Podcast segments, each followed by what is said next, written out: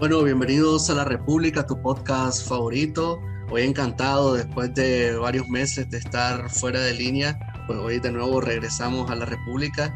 Gracias a las personas que siempre están ahí conectadas, que están eh, viendo mi contenido en mis redes sociales. Hoy estoy con Juan Daniel Treminio, periodista. Eh, él es uno de los fundadores de Coyuntura, eh, un medio de comunicación joven que está dándole bastante cobertura a lo que ha pasado desde abril de 2018 para acá. Y una, una pregunta primero, este, Juan Daniel, ¿Coyuntura nace creo que antes o después de, de abril de 2018? Gusto estar aquí con vos en tu programa, Alzael. Me da muchísimo gusto, verdad. Gracias por esta oportunidad de poder hablar un poco más. Coyuntura nació en agosto de 2017 eh, sí, entonces antes de toda la crisis sociopolítica, eh, bueno, eh, era, la idea inicial era crear un blog para compartir análisis a profundidad sobre el contexto político. Entonces, poco con la crisis se fue convirtiendo en un medio. Oh, y ahora estamos tratando de darle cobertura porque a medida que pasa el tiempo y que las circunstancias se van acomplejando, entonces no nos queda más que utilizar las herramientas que tenemos a disposición y asumir el compromiso de continuar informando para que esa luz que significa la información continúe viva. Qué, genial, o sea, lo que empezó siendo, como decimos, un blog, ahora es un medio de comunicación, es un salto bastante bueno, impresionante, me, me gusta, me gusta la idea. Este, podemos empezar, bueno, hoy te invité a la, República para que platiquemos un rato sobre pues la actualidad de Nicaragua. Estamos a 24 de julio de 2021 y bueno, lo primero, lo que estamos hablando ahorita fuera del aire, era que nos sorprendieron mucho esas, esas filas que se vieron en algunos centros de verificación. Hoy se está llevando lo que es la verificación en Nicaragua y la verdad es que para mí fue sorprendente porque lo que me esperaba era que no, la gente no saliera a, verificarse, sobre todo porque siguiendo un poco esa línea de apatía que estaban marcando las encuestas antes de que fueran incluso secuestrados casi todos los precandidatos a la presidencia. Eh, ver estas filas, no sé para vos, pero para mí fue bastante sorprendente. Yo creo que también este, demuestran un poco que el nicaragüense, a pesar de todas estas circunstancias que lleva en contra, todas las violaciones de derechos humanos, toda la joda que se ha armado o que ha armado Daniel Ortega para que los nicaragüenses sientan cierta apatía y, que no vean las elecciones como algo eh, con lo que podemos salir de la dictadura, vemos de que la gente, hay, hay, un sector bastante grande de la población que sí quiere participar y que sí quiere unas elecciones libres. En efecto. Eh, mira que, Axel, este es un contexto extralimitado. Es decir, nadie imaginaba, nadie suponía en los cálculos eh, de los analistas, especialistas, etcétera, esto no lo podían describir. Sí, nadie lo, imaginó. Aún así, eh, se sigue apostando por el proceso electoral como una salida a la crisis, que no es una, sino o sea, un, un, un rosario de crisis, ¿no? Que necesitan una solución. Pero cada vez que pasa el tiempo, el, el sistema lo que hace es empeorarlo, agudizarlo. Ya ni, siquiera lo, lo, que está pasando en el país ni siquiera se puede escribir con el diccionario porque los términos quedan muy, muy cortos para expresar, para, para transcribir lo que está sucediendo en el país. Sin embargo, eh, pues la fecha, el proceso, mira, que es una combinación entre represión y elecciones. Y eh, llegar a esta fecha, cuando el, proceso electoral se va desarrollando, va ininterrumpidamente cogiendo su propio rumbo a las medidas que el régimen ha creado, este, llega esta fecha, la gente eh, salió, al menos eso dicen las primeras imágenes, y la cobertura de nuestros colegas eh, independientes de, que están eh, ahí en, el lugar describiéndolo. Entonces, a mí, los primeros dos términos que a mí se me ocurrieron fueron motivación y confusión. Lo primero que yo logré interpretar con esto, con las primeras imágenes, con el monitoreo, porque hay filas, Hay muchas filas, hay mucha, hay mucha cara desconocida, es decir, aquí ya no hay liderazgo, ya no hay nadie guiando el proceso, motivando, incentivando, lo que queda es poco. Y son los mismos partidos políticos los que forman parte de este sistema los que están eh, impulsando pues al proceso de verificación. Pero es confuso a la vez porque las tácticas totalmente, todo lo que es nuevo en un proceso electoral genera muchísimo ruido y el nivel de desconfianza no se puede esconder, no se puede obviar. Entonces, eh, eso, esto que está implementando ahorita el Consejo Supremo Electoral con el cambio de, de, con la eliminación de muchos centros de votación, con, con, información eh, no, no, clara, pues, de que, qué va a pasar con esos centros de votación, con las juntas receptoras de votos, si se, se han eliminado del todo, etcétera. Entonces, y si disminuyeron los centros de votación es para crear este tipo de imágenes, de aglomeraciones, de gente haciendo fila para transmitirle al mundo de que en realidad el proceso se está llevando normalmente hay motivación y confusión, por eso te digo, a mí me hubiese encantado participar, pero, o sea, te puedo enumerar razones que a mí me han impedido eh, asistir a, este, a este evento.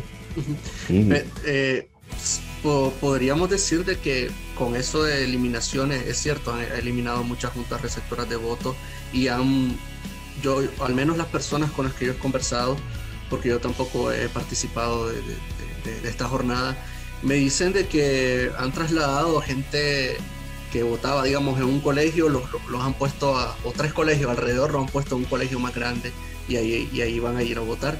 No, no sé si es, no sé si para eso, para generar ese tipo de imágenes de, fila, eh, pero al mismo tiempo yo también me, me cuestiono un poco ¿Qué será realmente? ¿Será realmente que el frente logró de que generar esta fila o es que realmente la ciudadanía salió a las calles para irse a verificar eh, o, son las, dos cosas a la vez? Porque, por ejemplo, eh, las personas con las que yo conversé, al menos cuatro, ninguna de ellas son sandinistas, y participaron del proceso de verificación, lo cual yo, yo les cuestionaba un poco para saber su opinión de que, ¿para qué te vas a verificar? ¿Vas a ir a votar? Y me decían de que no estaban todavía seguros, pero sí quieren irse a verificar y sí se fueron a verificar. Es un, es un, fenómeno bastante interesante. Sí, eh, y en, en, el caso de mi familia, por ejemplo, eh, yo eh, siempre me, hacen algún tipo de consulta para poder participar o tomar algún tipo de decisión que tenga que ver con el contexto. Entonces, yo no les podía decir vayan porque a la vez me generaba muchísima preocupación de que tomaran algún tipo de represiones porque este, mi familia ha estado involucrada en, eh, en los procesos cívicos del país. Y cuando digo cívicos, porque en un municipio, por ejemplo, nosotros eh, como familia hemos tenido la cultura de participar en muchos procesos electorales. A mí me fascinan los contextos electorales porque desde pequeño estoy tratando de interpretarlos. Yo pude tuve la oportunidad de ser, de participar en las, al menos en las dos últimas elecciones. Eh, bueno, en, las dos últimas elecciones eh, municipales. Entonces, me, he conocido muy de cerca el proceso, lo he llevado, lo he lo he podido tocar, eh, sé lo que es estar en una junta receptora de votos, quise vivir la experiencia desde temprana edad para poder comentar algo. Entonces, mi familia eh, me ha inculcado esa, esa participación, pero ahorita nadie se atreve a ir a, a, verificarse. Pero tengo amistades que sí lo van a hacer, me, han, me han confirmado que sí están dispuestos a hacerlo por si acaso. Esa es la frase que se agrega, aquel que está dispuesto a hacerlo. Una frase que yo la he escuchado al menos en las personas que he consultado. Por si acaso hay que ir. Incluso me genera inquietud eh, la, la postura del Monseñor Rolando Álvarez de Matagalpa de incentivar de alguna forma desde su desde él como persona eh, incentivar a la gente a, verificarse. Porque él lo dice, hay mucha confusión. Es, más, la gente que va a verificarse, que, que, se supone que está, que está dando pautas a querer ir a votar, es una señal. Este, entonces, pero esa gente, si, si no es sandinista, a estas alturas no sabe por quién va a ir a votar, porque esa es la otra cuestión, ¿no? Entonces, estamos a tan solo días de que inicie el proceso de inscripción de candidatos y no sabemos, nadie tiene idea de quién va en esas listas. No, no, no se sabe nada. No hay idea. Son un reflejo, esta, eh, o sea, estas circunstancias, yo creo que, bueno, no, no, sé, a mí me parecen únicas, al menos en los 30 años que, que, yo he vivido en Nicaragua y que tengo de existir. Eh, nunca, nunca había pasado algo así similar. Eh, de que, o sea, la gente se va a verificar y no tiene ni puñetera idea de por quién va a votar, ni quién es el candidato, y realmente, de hecho, los, cuatro que quedan ahorita, o no sé si son cuatro, por decir algo, los que están en libertad, que son tanto este, Noel Vidaure, Américo Treminio, este señor de, de, de Seporele, ¿cómo es que se llama? Oscar Sobalbarro. o sea, aquí los, los, nombres, los nombres van van por horas, es decir, sí, sí. sos precandidato por horas, nada más. Sí, sí, sí. no sabemos si su albarro mañana lo van a echar eso o qué. Entonces, la gente está yendo a verificarse exactamente por eso mismo que decía, por si acaso. Porque fíjate que no sé si has escuchado ese comentario, pero aquí nos estamos guiando mucho por lo que veo, por lo que la, la gente nos ha comentado eh, y amistades esa frase eh, que en algún momento le escuché a algún amigo y a varias personas conocidas que en realidad el candidato es lo de menos. O sea, la gente quiere, quiere salir de Ortega, eh, tampoco pues van a votar por, quién sé yo, por Enrique Quiñones, no, tampoco así, tampoco es vulgareo, pero sí la gente piensa que lo más importante, alguien que te dé, o sea, dentro del contexto, cierta garantía de que, o sea, va, va, va a ser un buen trabajo de oposición Claro, y quienes, y quienes guían este proceso son los periodistas, por eso es que Daniel Ortega los tiene así, en el blanco, en la mira, por si acaso. Por eso es inminente eh, eh, estar muy atento y pendiente de todos nuestros colegas que todavía resisten en, primera fila. ¿Por qué? Eh, mira, hoy precisamente sucedió algo interesante con el precandidato del, del PLC, el señor Miguel Rosario, que estaba llorando en la puerta de, un, de una junta o un centro de votación. Estaba llorando. Entonces, cualquiera podría decir de que eh, esas lágrimas son de cocodrilo. Generan, generan, puntos suspensivos, generan confusión. Esto es drama. Esto es muchísimo drama. Ahora, ¿a quién le corresponde presentar el perfil de ese candidato para ver si genera confianza? No es un periodista, y el periodista, ¿qué es lo que va a decir? El señor Miguel Rosales hace un año inició una pugna interna en su propio partido para disputarle la presidencia a la que hoy lo va a ir a inscribir ante el Consejo Supremo Electoral porque darle por hecho, porque eh, eh, este, en el PLC las cosas funcionan de una forma apegados al sistema, porque los partidos políticos, no hay que olvidar, forman parte de este sistema. Eh, Entonces, todo se debe a, lo mismo, a lo que la gente le hartó en el 2018, que no se olvide que los partidos políticos formaron parte de ese proceso de división que ya que cansó a la gente. Ahorita acabas de, tocar un tema muy importante y yo creo que a veces no, no lo resaltamos mucho los mismos periodistas, no sé, quizás porque a veces, eh, al menos el periodista nicaragüense, eh, con, los, colegas que he visto, como que no tratamos mucho de darnos importancia en ese sentido porque estamos claros pues, que lo que, realmente importa es la noticia, lo que realmente importa son eh, las personas afectadas, las víctimas y, pues, y lo que está ocurriendo. Pero en realidad el periodismo siempre tiene un papel fundamental en todas las elecciones y no me canso de, de, siempre que hablo de este tema de repetir una frase de una serie que se llama The Newsroom que dice, el presentador en un momento dice algo así como que eh, el papel del periodista es importante en una elección porque un electorado informado es un electorado que va a saber elegir, que va a saber a quién, a quién votar y a quién no votar. Entonces yo creo que también ahí el papel que están desempeñando nuestros compañeros periodistas, los hombres y las mujeres de prensa que están todavía eh, informando desde sus medios de comunicación en medio de, citatorias, en medio de persecución, en medio de amenazas, de agresiones, es bastante importante. Y, y yo he hablado con colegas que están fuera del país que me han manifestado las ganas de volver a Nicaragua y yo les digo, hombre, pero pero si saliste porque te están persiguiendo, te pusieron una patrulla, te quieren echar preso, el comisionado de, de, tu municipio te quiere, te quiere muerto, te quiere preso, te ha amenazado directamente, porque vas a volver? Hombre, porque yo quiero informar, yo quiero estar ahí, son, una, son unas elecciones posiblemente, no sé, la, una de las más importantes en los últimos 40 años. Y, quieren estar ahí presentes. Yo creo que eso es bastante admirable y, y es bastante aplaudible eh, para nuestros compañeros periodistas.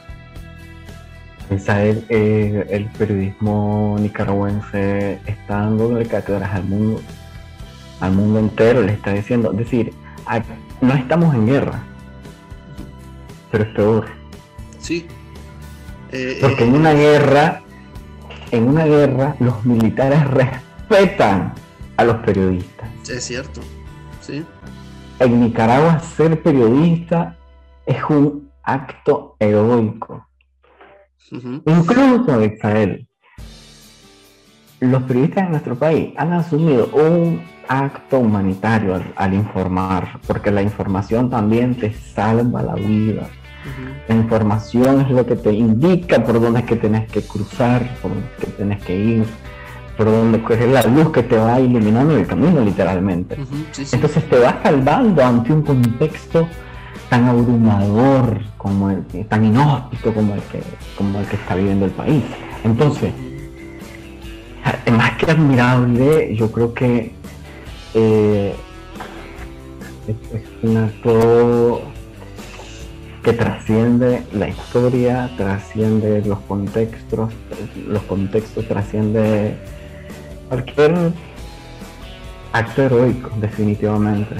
Me puedo extender y echar flores, etcétera, pero estar ahí en carne porque sufriéndolo ya es diferente, total. Pero de que se están dando cátedras ante el mundo, así, a pesar de todo.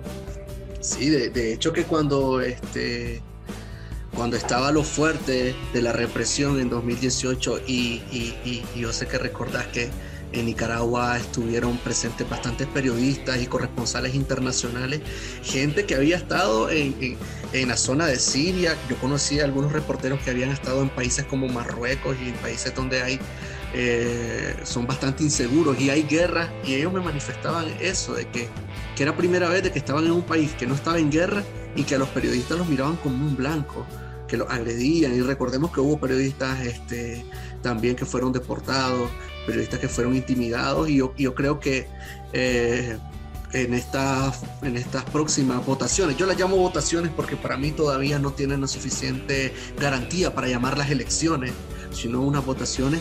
Eh, no estoy seguro si realmente a los periodistas internacionales, corresponsales internacionales, les van a permitir la entrada al país, eh, sobre todo porque no da señales todavía el Consejo Supremo Electoral de que vaya a, abrir las puertas, ni siquiera a la observación internacional. Ahora yo, yo no sé a, los periodistas de fuera, que ya vimos de que también se, se convierten en un blanco para la dictadura.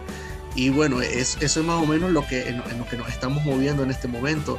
Pero ya de cara a, ese proceso y vemos cómo este, eh, las principales figuras de la oposición están encarceladas eh, Juan Daniel, que, ¿cómo miras vos eh, esto? Porque realmente Ortega se ha encargado de encarcelar a prácticamente cualquiera que le podía hacer sombra.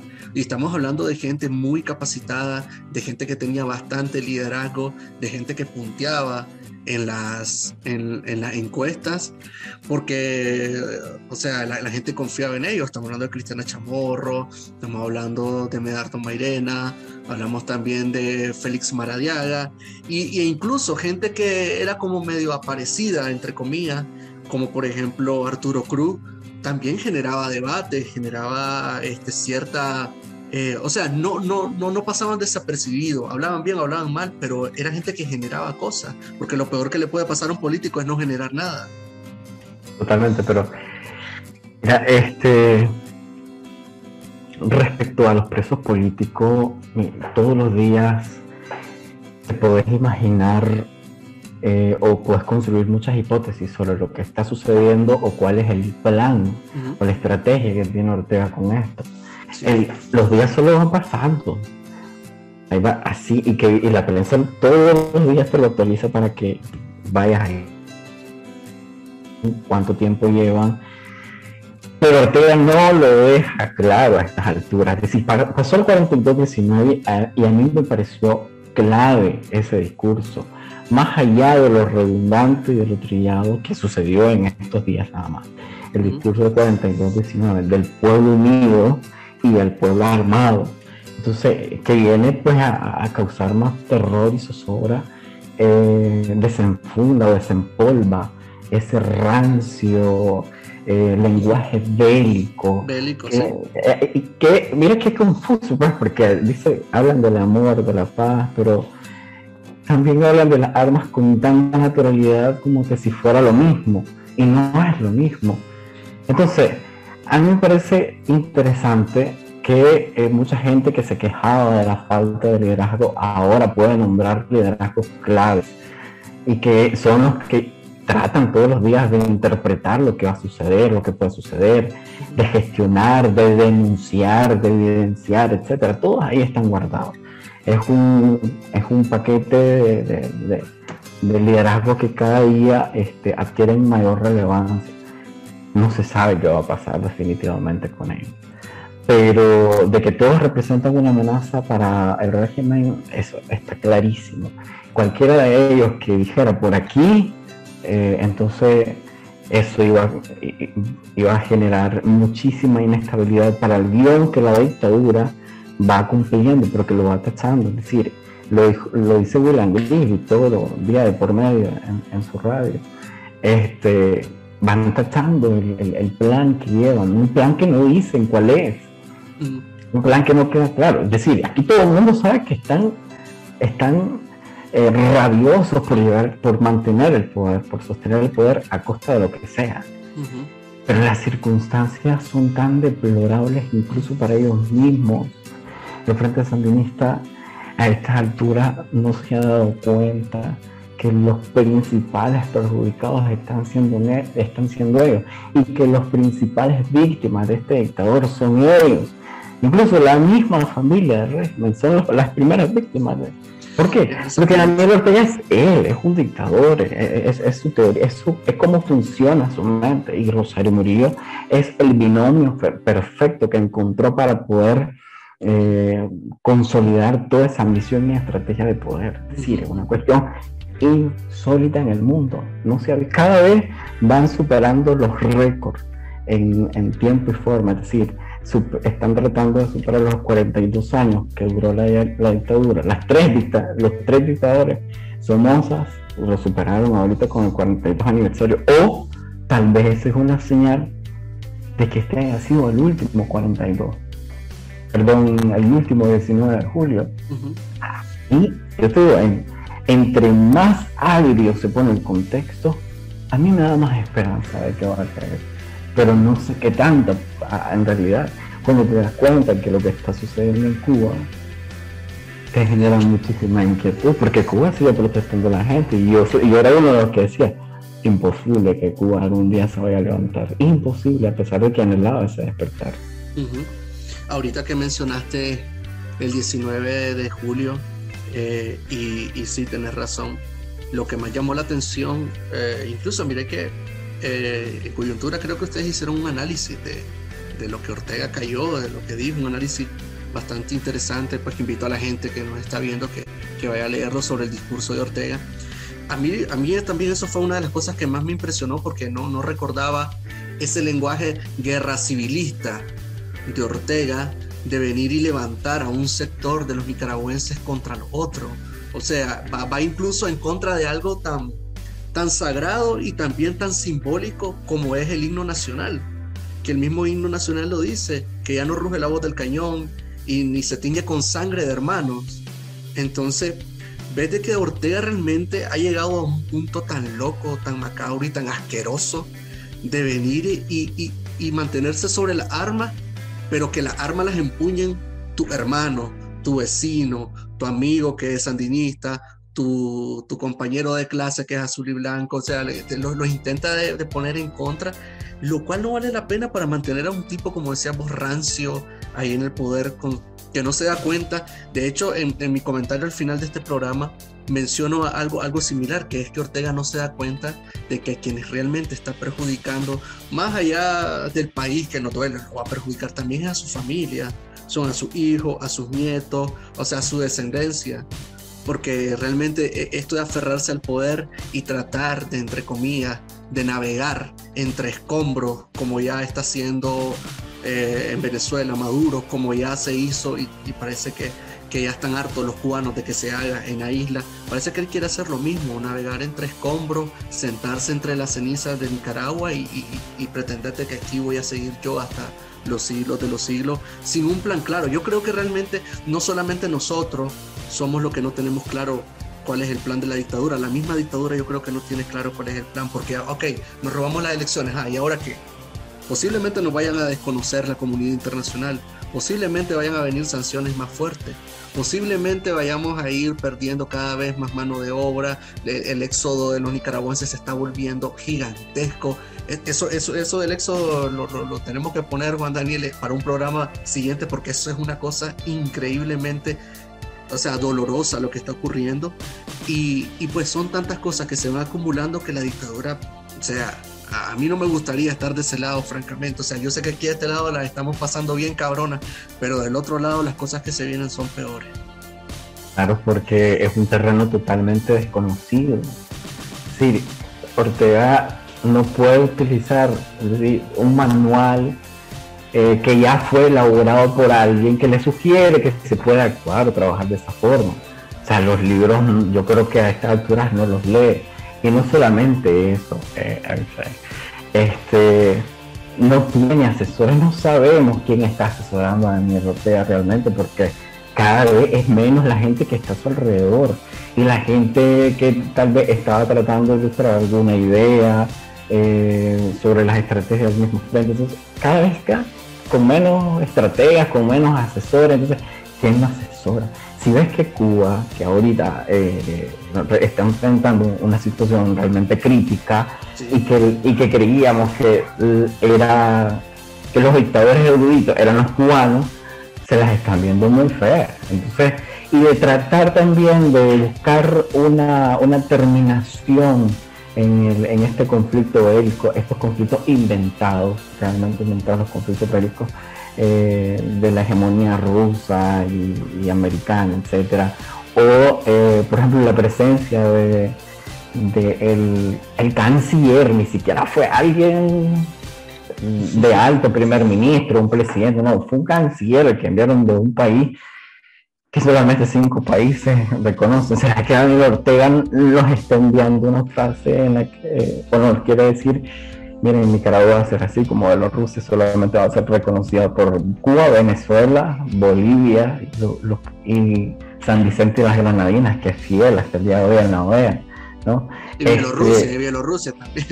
Ajá, y Bielorrusia, que por cierto, ahorita está eliminando toda la ONG y dije, esto acaba de pasar en Nicaragua, esto todo lo que está pasando en Bielorrusia está pasando aquí. Pero bueno, si la idea de Ortega es seguir escribiendo su nombre en, los libros de la historia, en los libros que sobresalen, ¿me entendés?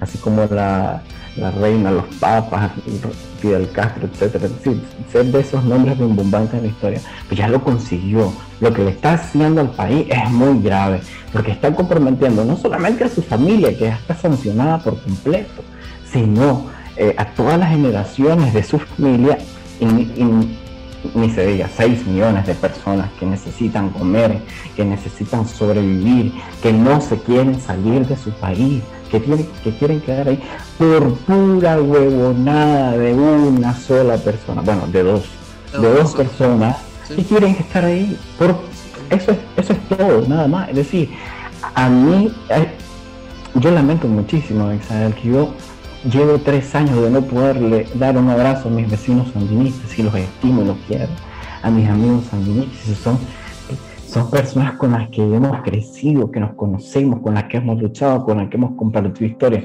Y estar a estas alturas de que no nos hablamos, de que yo no puedo regresar a mi, a mi municipio, de que yo otra vez eh, así a la distancia, a, a, ese gran muro de, ideológico que nos han construido. Entonces, qué triste, ¿no? Porque por una familia. Porque nicaragüenses se van a se mueren, nicaragüenses vamos a seguir siendo. No nos podemos quitar la, nacionalidad, hasta eso quieren. Y no, o sea, una forma de enviarte al exilio es quitarte la, la nacionalidad, perdón, la nacionalidad, incluso de no ingresar, de, no dejarte ingresar a tu país, teniendo todo en tu cédula. eso, es aberrante, es completamente aberrante. Y ya vimos que se lo hicieron al papá del estrella alemán. A mí eso realmente me, me, me, me, tomó por bastante sorpresa porque no pensé que la dictadura iba a ser, o sea, una cosa es expulsar a periodistas extranjeros, otra cosa es, qué sé yo, deportar a, a, personas con doble nacionalidad, que ya lo ha hecho, pero alguien nicaragüense, como vos y como yo, sin quitarle mérito a las personas que tienen doble nacionalidad, estoy acordando de, de Ana Quiroz, que tiene doble nacionalidad, y yo estoy muy seguro de que ella es igual de nicaragüense que vos y que yo, pero, o sea, ¿por qué, ¿por qué le negas la, la, entrada a su país a una persona que nació en Nicaragua, que es nicaragüense, que ha vivido durante mucho tiempo, que su familia es nicaragüense? O sea, eso, eso es una cosa realmente, no, no, no, no sé si es, que está, si es parte del modelo cubano también que está haciendo Ortega, porque también hay que irnos a la cara contraria. Ya no solamente que no te deje entrar a tu país, también salir de tu país está bastante jodido ahorita y sé de muchos casos, incluso este, mi propio caso, por el de querer salir aquí nomás a Costa Rica, o sea, vos no, vos no podés este, eh, salir de manera tan fácil que se diga, porque te retienen, te interrogan. Tengo un compañero este, periodista al que le quitaron su pasaporte, o sea, y no, y no, y no lo dejaron salir por pura huevo nada, porque el tipo no estaba ni investigado, ni acusado ni de ningún delito simplemente por ser periodista no lo dejaron salir, eh, más bien le robaron su pasaporte.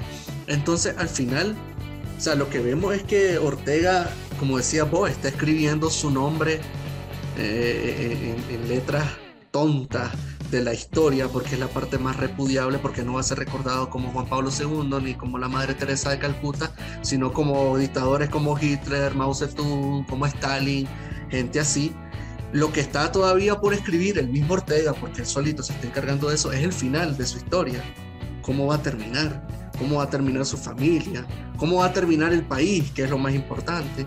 ¿Y cómo vamos a terminar los nicaragüenses? Porque más allá de, de todo esto, de manera individual y colectiva, Ortega está haciendo una herida física, emocionales, históricas, económicas, está marcando a, toda una generación de nicaragüenses y posiblemente a la generación, a las generaciones que vienen, porque si tenemos tíos que siguen peleando por cosas que pasaron en los 80, por cosas que hizo Somoza, imagínate nosotros que ya dentro de 40 años va a haber gente todavía peleando por las cosas que está haciendo hoy Daniel Ortega. Claro, eh, mira, vos lo podés, eh, o lo podemos nosotros, podemos describir la crisis sociopolítica desde nuestra familia, desde nuestra profesión, desde nuestro día a día. Y aquí está comprobadísimo qué tanto influye la política en tu vida personal, porque incansablemente la gente eh, repetía esa frase de que yo no me meto en la política porque a mí no me da de comer. Ahora, de la política depende la vida. Es una persona que, realmente es una persona que no solamente nos ha marcado en la historia, en, esto, en, estos 42 años de revolución, pero con cosas inéditas, insólitas, que dan para obras literarias de todos los géneros, habido y por haber.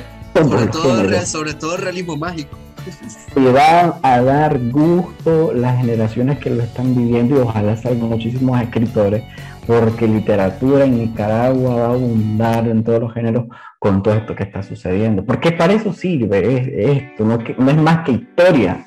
No sirve de nada, ni morir por el país, ni matar por el poder. No sirve de nada derramar la sangre. Yo le digo a la gente, no, tampoco eh, sacrificar tu vida no va a ayudar absolutamente en nada, porque aquí derramar lágrimas, o perdón, lágrimas de sangre, ya no. No, no, hay que ir cambiando eso. No queda, si tuviste riesgo, no queda más que salvarla, pero toma en cuenta la monstruosidad de esta dictadura a tal punto que las manos son tan largas que si te quiere te saca del país y si quiere no te deja entrar. Entonces, sea, sea apropiado y clarísimo está. Eh, las personas que están, que te retienen solamente actúan. Pero también trato de decirte pues de que eh, así como es de grande, de fuerte y de pesada, indudablemente así va a ser, esa es la misma magnitud del golpe. Y, es una caída. Yo recuerdo pues la entrevista del domingo pasado en la prensa al, hijo de Luis Monza. A mí esa, entrevista me dio muchísima esperanza porque es como, hay una ley que no vas a poder violar en la vida. Yo no sé si fue Dios quien que le perdonó a Fidel Castro tanta impunidad. Pero Ariel Ortega, con todo lo que le ha hecho al país, yo, yo, pero sí, eh, a la gente, a la gente eh, no le queda más que imaginarse la, la caída de esta, dictadura porque eh, al menos los que creen ponen en función la ley de la atracción, ese es el primer paso. Todo lo que sucede es porque alguien se lo imaginó. Así como yo, yo miré caer los Pablo el mismo día que los estaban poniendo, porque son los símbolos, la simbología que va a ir poquito a poco eh, derrumbándose en efecto dominó. Tal vez en efecto dominó Cuba, Nicaragua, Venezuela, el, el, triángulo del, del poder maldito, del poder corrompido. Eh, eh, es, interesante esa, esa, lectura porque yo también la, la he hecho en medio de, de, esta crisis. Porque, por ejemplo, hemos visto cómo han ido evolucionando los 19 de julio. Eh, y, y, francamente yo creo que teníamos, no, no sé, yo nunca había visto un 19 de julio como este. Y más allá de, la, de, la, de, de, lo ocasionado por la pandemia, porque si Ortega quiere, llena la plaza. O sea, manda a traer a mm. todos los trabajadores del Estado, aunque estén todas las variantes del COVID. Sí, aunque estén todos, toda el beta, gamma, todo lo que vos quieras ahí metido y el tipo lo hace.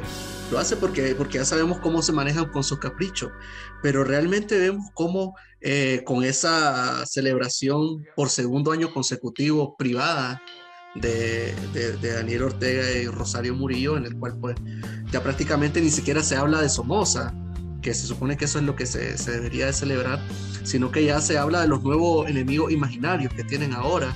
Este, y es divertido cómo tratan de usar el mismo lenguaje belicista, el mismo lenguaje de la Guerra Fría, que ya no existe, para, para un contexto en el cual simplemente es una dictadura asesina con un cuerpo armado que está matando a gente desarmada, a civiles que, que están creyendo en la salida es cívica, una salida electoral, que lo único que quieren realmente, los únicos que quieren paz son los nicaragüenses y trabajos también son los nicaragüenses. Y el otro lado están estos tipos, ¿no? Entonces yo miro ese, esa evolución del 19 de julio, cómo, cómo se ha ido compactando, cómo se ha ido tan debilitando y cómo prácticamente ha pasado desapercibido, porque yo estoy seguro de que, o sea, los periodistas dan cobertura porque, porque sí, porque es su deber darle, darle cobertura, pero, pero vi bastante apatía de la gente, ya no le interesa lo que diga el dictador, la gente ya, ya, ya no quiere nada con el satinismo, ya no quiere nada con Ortega, ya no quiere nada de Murillo. Entonces ves que cuando más fuerte, entre comillas, parece que está la dictadura, en realidad están más débiles que nunca. claro, es que 42-19, si no fue el último, es uno de los últimos. Sí, sí. La, la pandemia los puso en evidencia totalmente. ¿En qué quedó el frente? No, no, y, y, también este más, sobre todo lo, lo, de la pandemia, lo que te decía, porque estos tipos desde el comienzo la han negado, hasta la han celebrado la pandemia, algo completamente ridículo. Entonces no, no, no, no, no, no, no, la, no, no se atrevieron a, llenar la plaza de trabajadores este, públicos. Y bueno, pues hay tantos temas por tocar aquí, Juan Daniel. Eh, estoy seguro, pues te invito a que volvamos a conversar de aquí a par de días para ver cómo ha evolucionado. Esta, esta semana va a ser sumamente interesante, no hay que, decir, hay que estar atento, ojo, pestaña y ceja, porque eh, hay que ir desmenuzando las listas de todos los candidatos que, que vayan a inscribirse, son más de mil candidatos a, los a diputados nacionales, departamentales, a de todos estos partidos que quedaron. Este, va a ser fundamental para ir guiando. No queda, si esto no, mejora ni un milímetro, que aparentemente no va a suceder, entonces yo creo que no queda más que el desconocimiento de todo el proceso como tal, ¿no? Para presionar al régimen sería eh, llevarlo a un nuevo eh, escenario electoral, pero ya eso es para después de enero. Pues. las cosas como van son predecibles, al menos que el 28 suceda algo inesperado, o el 2 pues, porque como todo lo deja a última hora el frente, de que vayan a inscribir a, alguien que no esté en el radar de los opinólogos, que ya ninguno, aquí ningún análisis ya puede acertar, porque todo esto, mira, por más que te esforces tratando de crear una hipótesis, es impredecible lo que vaya a suceder. Por ejemplo, a mí me da, me da muchísimo gusto conversar con vos y deseo éxitos a, a vos, tu familia, tu programa, tus proyectos y al periodismo nicaragüense. De verdad, gracias por esta conversación interesantísima. Bueno, gracias Juan Daniel Tremini, también gracias a las personas que están viéndonos, que están compartiendo este programa, que estuvieron comentando. Eh, y bueno, nos despedimos pues con, con, con, con tus últimas palabras que fueron esas realmente, de esperar a ver si pasa algo. Y aunque presumiblemente, aunque como vos bien lo has dicho, y pues la, la experiencia eh, lo avala, quizás no, quizás no pase nada. Y quizás tengamos que prepararnos para un escenario con vistas a, más allá de, de las votaciones. Pero bueno, eso solo el tiempo lo dirá y así como aquí a veces son puras locuras las que ocurren y cómo el, el contexto cambia en cuestión de horas y en cuestión de, días. Eh, igual cuidado y te invito dentro, qué sé yo, de 3, 4 días o una semana y estamos hablando de completamente lo contrario. Y, y, fíjate que no había pensado en eso, en, eso de, de, las bajo la manga, de alguien que, que, salta de repente de la chistera y dice, bueno, que estoy yo. En el lenguaje no verbal del 42-19, mira que no fue ninguna casualidad de que eh, en, el círculo familiar solamente iba la Camila, la Luciana, Ortega y Fidel, el secretario de la alcaldía, el secretario de la alcaldía, ni siquiera es el alcalde de la alcaldía, es el secretario.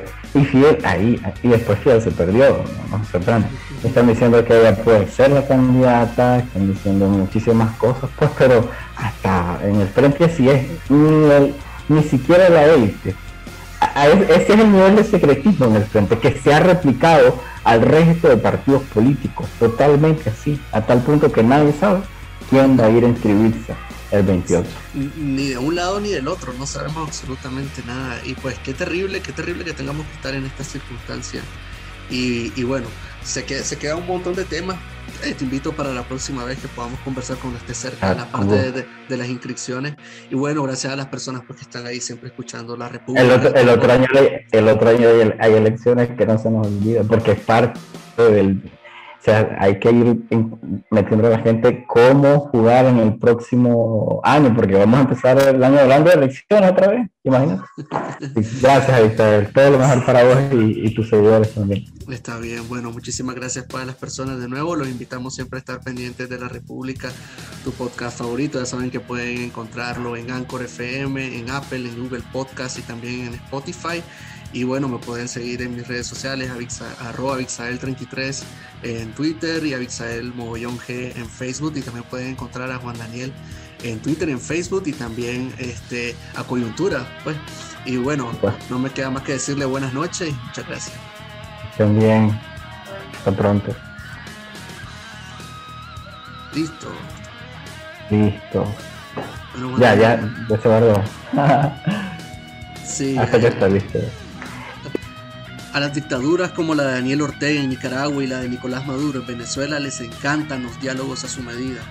Estos majes aplauden con alegría la participación de la oposición en unas votaciones a su medida y luego cuando se las roban anuncian que quieren sentarse de nuevo a dialogar, obviando las grandes violaciones a los derechos humanos que se han perpetrado, los cientos de asesinatos, torturados y exiliados que han dejado a su paso.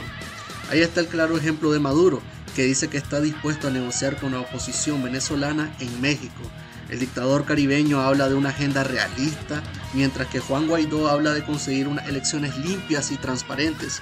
Lo que pasa es que a estos dictadores de la izquierda latinoamericana hay que creerles menos que la mitad. En el caso de Ortega ha dejado claro y ha dejado constar que sus intentos de diálogo siempre fueron ganar tiempo y lograr que se firmaran cosas a su favor. El ejemplo más claro es el primer diálogo que fue para quitar los tranques. De ahí en adelante no se quiso hablar de otra cosa. Se firmaron acuerdos que nunca se cumplieron por parte del régimen sandinista.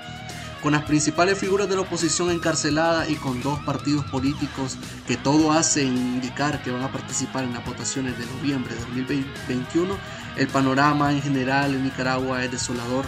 Por un lado hay que ver si en su afán de participar en estas votaciones tanto el Partido Liberal que tiene cara de títere del sandinismo y el Partido Ciudadanos por la Libertad, que tiene cara de desconexión con la calle y la realidad, corren el peligro de legitimar un fraude que ya comenzó a llevarse a cabo. Ahora, si el objetivo de estos partidos es demostrar el fraude y así lograr el desconocimiento de Ortega por parte de la comunidad internacional, pues valdría la pena correr, eso en mi opinión. Aunque me temo que lo que realmente ganará en estas próximas votaciones es de nuevo la abstención o al menos que cambie algo. En las calles y las redes no se respira un aire electoral. Las encuestas demuestran que más de la mitad de los nicaragüenses está más ocupado en sobrevivir al desempleo, la delincuencia y la carestía de la vida que a salir en noviembre a poner su voto. Ortega tiene las votaciones a como las quería, con candidatos de paja, partidos sin arrastre nacional y solo buenas intenciones, por parte de estos partidos y una población sofocada por el clima nacional y que mira el exilio como única salida. Salvo sorpresas, se espera un nuevo fraude de Ortega y que en enero de 2022, en su toma de posesión rodeado de representantes de Osetia del Sur, Kazajistán y Cataluña, anuncie un diálogo a como ya hizo hace un par de meses al decir que luego de las elecciones hablamos y a como está haciendo Maduro en estos momentos.